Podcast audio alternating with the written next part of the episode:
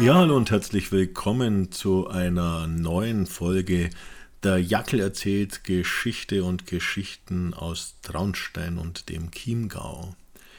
In dieser und in den kommenden Folgen möchte ich mich mal näher mit dem Deutsch-Französischen Krieg, der ja jetzt 150 Jahre her ist. Im Juli 1870 hatte Frankreich dem Deutschen Reich, beziehungsweise exakter dem Norddeutschen Bund, den Krieg erklärt beschäftigen. Denn es gibt ein Tagebuch eines Tettenhauseners, nämlich Florian Kühnhauser, der 1870-71 in diesem Krieg dabei war und der als Zeit- und Augenzeuge hier einiges zu berichten hat. Und so können wir erfahren, wie es denn dem bayerischen Landsmann aus der Region als Reservisten in einem Krieg, der eigentlich nicht seiner war, der zunächst ein Krieg des Norddeutschen Bundes war, denn erging. Auch wenn Florian Kühnhäuser, der ein gelernter Schreiner war, seine Erinnerungen erst viele Jahre später festgehalten hat und man manches natürlich unter Vorbehalt lesen und interpretieren muss, ist es doch ein sehr interessantes Zeugnis und für uns von großer Wichtigkeit. Der 1844 in Tettenhausen auf dem Zenseiboldshof geborene Florian war eines von zwölf Kindern des Bauernpaares Kühnhauser. Bereits 1866 hatte Florian im Deutschen Krieg als Soldat dienen müssen und in diesem, wie er selbst sagte, manch harten, blutigen Strauß mitgemacht.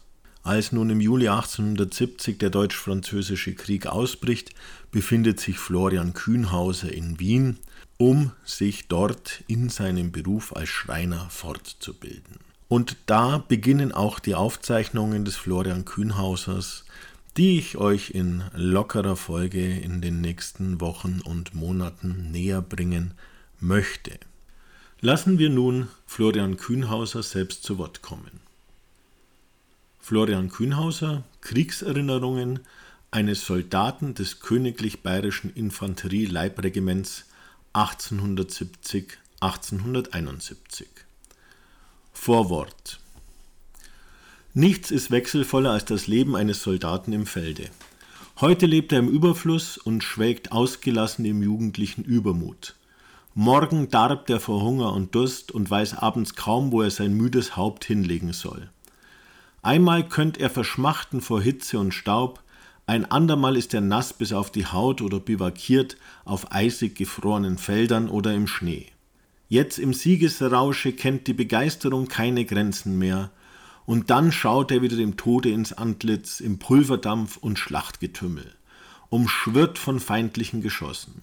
Die Schmerzensschreie seiner verwundeten Kameraden dringen markerschütternd an sein Ohr, das Röcheln der Sterbenden ist für den Überlebenden herzzerbrechend. Tief prägt sich der Anblick eines Schlachtfeldes mit all seinen Gräueln und Schrecken in das Soldatenherz ein. Unvergesslich sind solche Schlachtentage, sie bleiben ein Markstein durch das ganze Leben, und nur derjenige mag es voll und ganz erfassen, der selbst Augenzeuge war. Ich habe im Laufe der Jahre meine Erlebnisse aus dem glorreichen Feldzuge 1870-71 nach meinem Tagebuche und soweit selbe mir noch im Gedächtnis waren, wahrheitsgetreu und ohne jede Zutat aufs Papier gebracht. Ich tat dieses umso mehr, als nur wenigen gegönnt war, den Feldzug ohne jede Unterbrechung und wesentliche Verwundung bei einem Armeekorps, einem Regimente mitzumachen, das sich mit jeder anderen deutschen Armeeabteilung sowohl an Leistungen als Verlusten messen kann. Es lag nie in meiner Absicht, Geschriebenes der Öffentlichkeit zu übergeben, sondern ich wollte nur meinen Familienangehörigen und Verwandten für spätere Zeiten ein patriotisches Andenken hinterlassen. Erst in den Tagen des 25-jährigen Jubiläums wo überall die patriotische Begeisterung für jene große Zeit wieder hell aufloderte, gab ich im Veteranenverein und unter Freundeskreisen durch Vorlesen einiges zum Besten. Und seit dieser Zeit wurde von dieser Seite so lange gedrängt, bis sich das Geschriebene dem Druck und hiermit der Öffentlichkeit übergab. Der sehr geehrte Leser erwarte aber nicht etwa kriegswissenschaftliche Berichte aus jener an Siegen so reichen Zeit. Dieses ist ja von berufener Seite zur Genüge geschehen und wäre von einem gemeinen Soldaten eine große Anmaßung. Ich will nur in schlichten, bescheidenen Worten wiedergeben, wie der einzelne Soldat aus seinem Berufe herausgerissen wird, wie derselbe denkt, fühlt und lebt. Ich will versuchen zu zeigen, wie tief ein Krieg bei Freund und Feind in das Familienleben eingreift, wie Hab und Gut, Wohlstand und Familienglück, Gesundheit und Menschenleben durch den Krieg zerstört werden. Möchte diese bescheidene Schilderung der Mit- und Nachwelt zeigen, mit welchen großen Opfern der jetzige Friede und Wohlstand erkauft wurde und dass das Herzblut von einmal hunderttausend deutschen Söhnen den Keim, den Kitt gab zu dem festen Grundstein, worauf das jetzt so mächtige deutsche Reich gebaut wurde.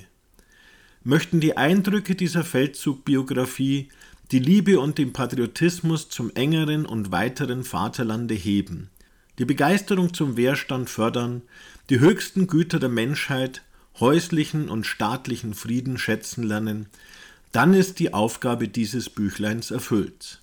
Darum Glück auf dem Weg. Patenkirchen am Tage von Wörth, das ist der 6. August 1898, der Verfasser. Das war also das Vorwort zu Florian Kühnhausers Kriegserinnerungen. In der nächsten Folge von Der Jackel erzählt Geschichte und Geschichten aus Traunstein und dem Chiemgau werden wir uns das Kapitel Bayern macht mobil anhören. Bis dahin bleibt mir gewogen.